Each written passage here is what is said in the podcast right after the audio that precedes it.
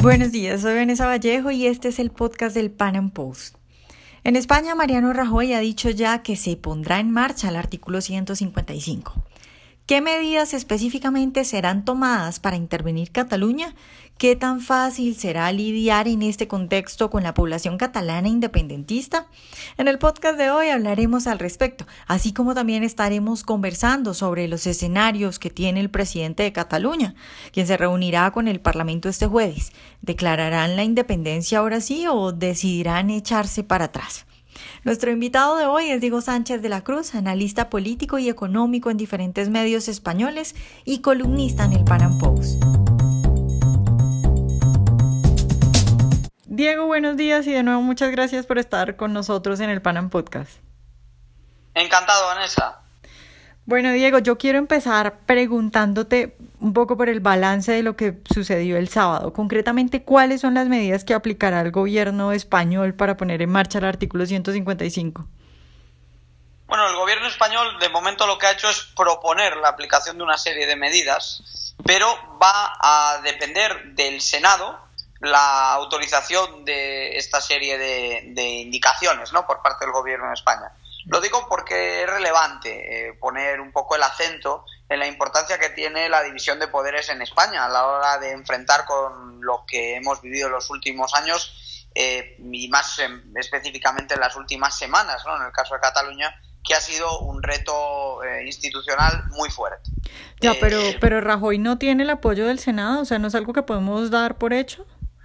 Sí, sí, sí, no, eh, no me refiero efectivamente a que no se vaya a poner en, en vigor, eh, sino a que hay unos tiempos y hay unos procedimientos y hay una serie de, de, pautas institucionales que hacen que esto ya no dependa del gobierno de España, que ya ha puesto encima de la hoja una, una serie de propuestas, que son las que vamos a comentar ahora, sino que también depende de que efectivamente el Parlamento dé eh, luz verde eh, en este caso el Senado, autorice, eh, aumente, amplíe, recorte, etcétera, las, las medidas de control. Eh, las medidas de control que, por cierto, se enmarcan en un artículo de la Constitución, el 155 de la Constitución española, que lo que hace es hacer lo mismo que ha hecho Holanda con Curazao, eh, Reino Unido con Irlanda del Norte, es decir, ante la constatación de situaciones que era necesario rectificar por ser ilegales, el eh, suspender de manera temporal eh, la, algunos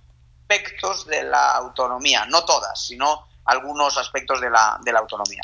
Y si te parece, sí, efectivamente me preguntabas por eh, los eh, ingredientes ¿no? del artículo 155. Eh, lo primero que hay que tener claro es que em, el gobierno está dándose un plazo de seis meses para que se vuelvan a celebrar elecciones en Cataluña. De modo que lo que ocurre es que se, por un lado, suspende al gobierno de Cataluña, que ha incurrido en varias violaciones del derecho constitucional con eh, su referéndum ilegal y con el mantenimiento del pulso a las instituciones. Y a continuación, durante un periodo de seis meses, se procede a gestionar de forma más o menos tecnocrática los asuntos eh, corrientes del gobierno de Cataluña para finalmente, transcurrido un periodo de tiempo de no menos de medio año, se celebren unas elecciones eh, para elegir a nuevos representantes del Parlamento y del Gobierno de Cataluña. De modo que esto implica destituir al gobierno catalán, que está fuera de la ley, eh, tomar el control de la gestión, digamos, eh, común y corriente del gobierno, dejar el Parlamento abierto, que pueda aprobar cualquier ley o iniciativa que sea necesaria y celebrar unas elecciones autonómicas para elegir a nuevos representantes eh, parlamentarios que a su vez elegirán al nuevo gobierno de Cataluña en un plazo de seis meses. Y luego hay algunos elementos de control eh, que son secundarios que también afectan a la jefatura de la Policía Regional de Cataluña, en la cual eh, está acusado el mayor de los Mossos, digamos el responsable de la policía en Cataluña, está acusado de un eh, está investigado, mejor dicho, por un posible eh, delito de, de, rebelión y por lo tanto es previsible que se le reemplace a él y a la cúpula. Y por otro lado, el aparato de propaganda del separatismo es la televisión pública TV3 y teniendo en cuenta que Cataluña está ahora mismo en una situación de quiebra financiera y que se financia solamente con el dinero que le aporta el gobierno de la nación, es bastante probable que el seguir inyectando dinero en Cataluña vaya de la mano de tomar medidas que acaben con la propaganda separatista o al menos la aminoren en la televisión eh, pública de la autonomía. Diego, los independentistas han decidido reunirse el jueves, creo que es en, en, el Parlamento, y, pues, no, ¿qué, puede salir de ahí? Eh, escuché que podría salir una nueva declaración de independencia, pero ¿a qué apunta esto? Bueno, pues eh, pueden pasar ante todo dos cosas que cambien un poco el plan que estamos comentando. Una cosa que puede pasar es que se convoquen elecciones autonómicas. De esta forma, en vez de producirse eh, la suspensión de la autonomía, iríamos ya directamente, en un espacio de apenas semanas, a unas elecciones autonómicas. Eh, de modo que el resultado final sería el mismo, pero durante el periodo de espera no se procedería a controlar eh, la autonomía de Cataluña, ya que pues pasaría a estar la, la región en otra situación legal y en principio pues habría que esperar a ver si ese nuevo gobierno, que sería elegido en espacio de poco más de un mes, eh, fuese o no eh, respetuoso con la ley. Y por otro lado, la otra cosa que puede pasar es que efectivamente haya una declaración unilateral de independencia, que es un miedo o una amenaza que no se ha terminado de despejar aún eso explica, por ejemplo, que 1.300 empresas hayan cambiado su sede eh, para sacarla de Cataluña a otros territorios españoles. Eh, pero a pesar de esa incertidumbre, yo creo que hay que ser realistas. Eh, se declare una declaración de independencia o no, solamente hay una forma de hacerla efectiva, o por lo menos de intentar hacerla efectiva, que es declararse abiertamente en desacato a las leyes y en una posición revolucionaria. Eh, evidentemente, no hace falta ser muy inteligente para deducir que incluso una rebelión de este tipo puede ser aplastada con bastante capacidad por las fuerzas y cuerpos de seguridad del Estado, siendo España un país con una capacitación eh, muy avanzada en sus cuerpos de seguridad, que no olvidemos que derrotaron a ETA y lideran la efectividad a nivel europeo en la lucha contra el terrorismo yihadista, sino que además España tiene un ejército más que capaz. Pero evidentemente eh, nadie quiere ir a ese escenario, es decir, son revolucionarios que no quieren declarar la revolución, son independentistas de salón, eh, quieren eh, realizarlo, digamos, por una vía acomodaticia, intentando de alguna forma que, de una forma incomprensible, el gobierno de España acceda a desmembrar España y a incumplir su propia constitución. Y como eso no va a pasar, pues por mucho que hubiese una declaración de independencia, mm, como es ilegal, la única forma de intentar hacerla valer sería una revolución, una revolución abierta. Pero como digo, mm, creo que hay una parte muy minoritaria de la población catalana que quizá eh, esté instalada en el radicalismo, pero la gran mayoría, incluso independentista, no está por esas. De modo que incluso si hubiese un pronunciamiento de este tipo, Sería una nueva escalada en el desafío institucional, pero nada que las instituciones españolas no pudiesen resolver en el medio plazo. Diego, ¿qué, ¿qué tan difícil puede ser manejar esa situación de intervención? Porque pues hemos, es decir, no sé qué tan masivas sean las marchas, pero sí hemos visto desde afuera eh, marchas independentistas, hemos visto enfrentamiento entre independentistas y no independentistas. Entonces, ¿qué, ¿qué, qué tan difícil puede ser eso de la intervención y cómo manejar a la gente que está en las calles, por ejemplo?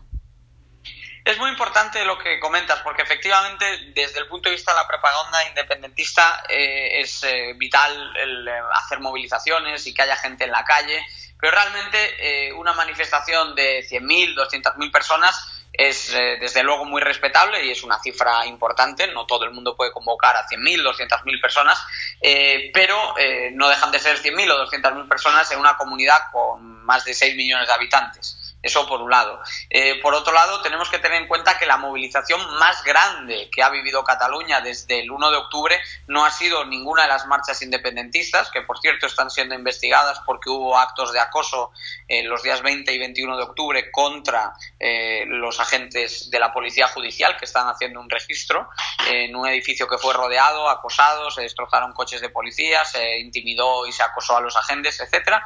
Pero por volver al tema, la manifestación más grande que ha vivido Cataluña desde el 1 de octubre ha sido la manifestación por la unidad de España y por el respeto a la autonomía de Cataluña, pero no la independencia.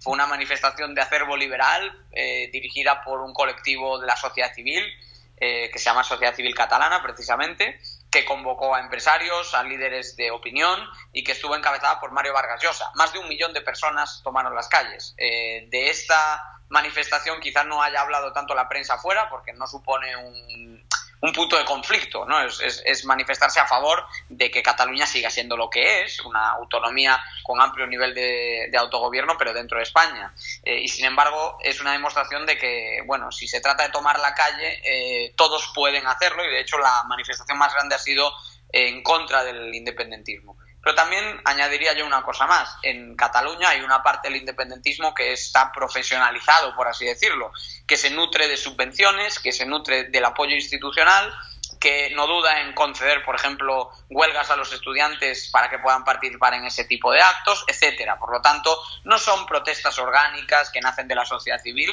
La sociedad civil lo que ha dado pie es precisamente a la gran manifestación del 8 de octubre, que fue contra la independencia. En este caso hablamos de manifestaciones y protestas tuteladas principalmente por dos organismos que, si bien no son públicos, están fuertemente ligados al poder público, bien porque reciben apoyo institucional o bien porque directamente reciben subvenciones. Son dos colectivos que se llaman Asamblea Nacional de Cataluña y Omnium Cultural y son, digamos, el brazo del independentismo político en las calles, de modo que es un activismo pagado que no viene de abajo arriba, sino que está dictado de arriba abajo y que está bien organizado, sabe cómo tomar la calle, sabe cómo jugar el juego de la propaganda, pero que en cualquier caso ni es representativo ni es mayoritario. Diego, lo que mucha gente se pregunta en redes sociales de las cuestiones que uno más ve en estas discusiones respecto a lo de Cataluña es, ¿sería viable económicamente una Cataluña independiente?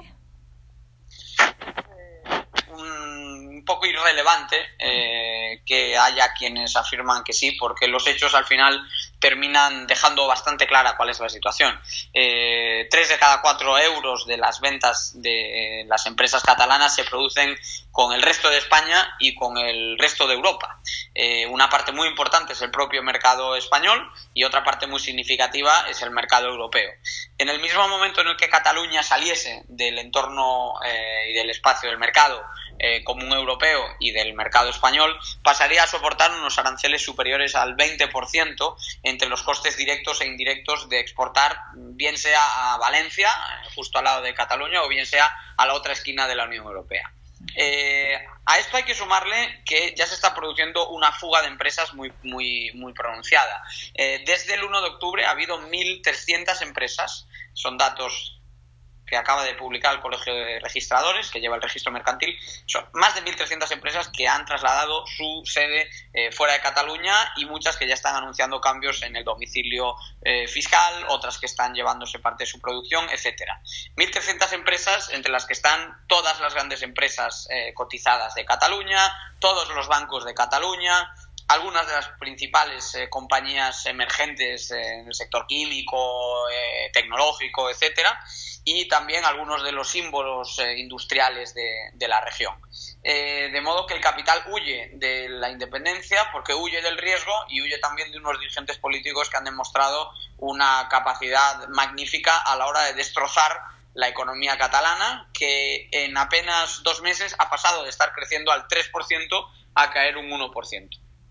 Bueno, Diego, muchas gracias por estar hoy con nosotros. Siempre un placer, Vanessa. Ojalá hayan disfrutado esta entrevista hoy. Recuerden seguirnos en nuestro canal de YouTube y en nuestras redes sociales y nos vemos en un próximo Panam Podcast.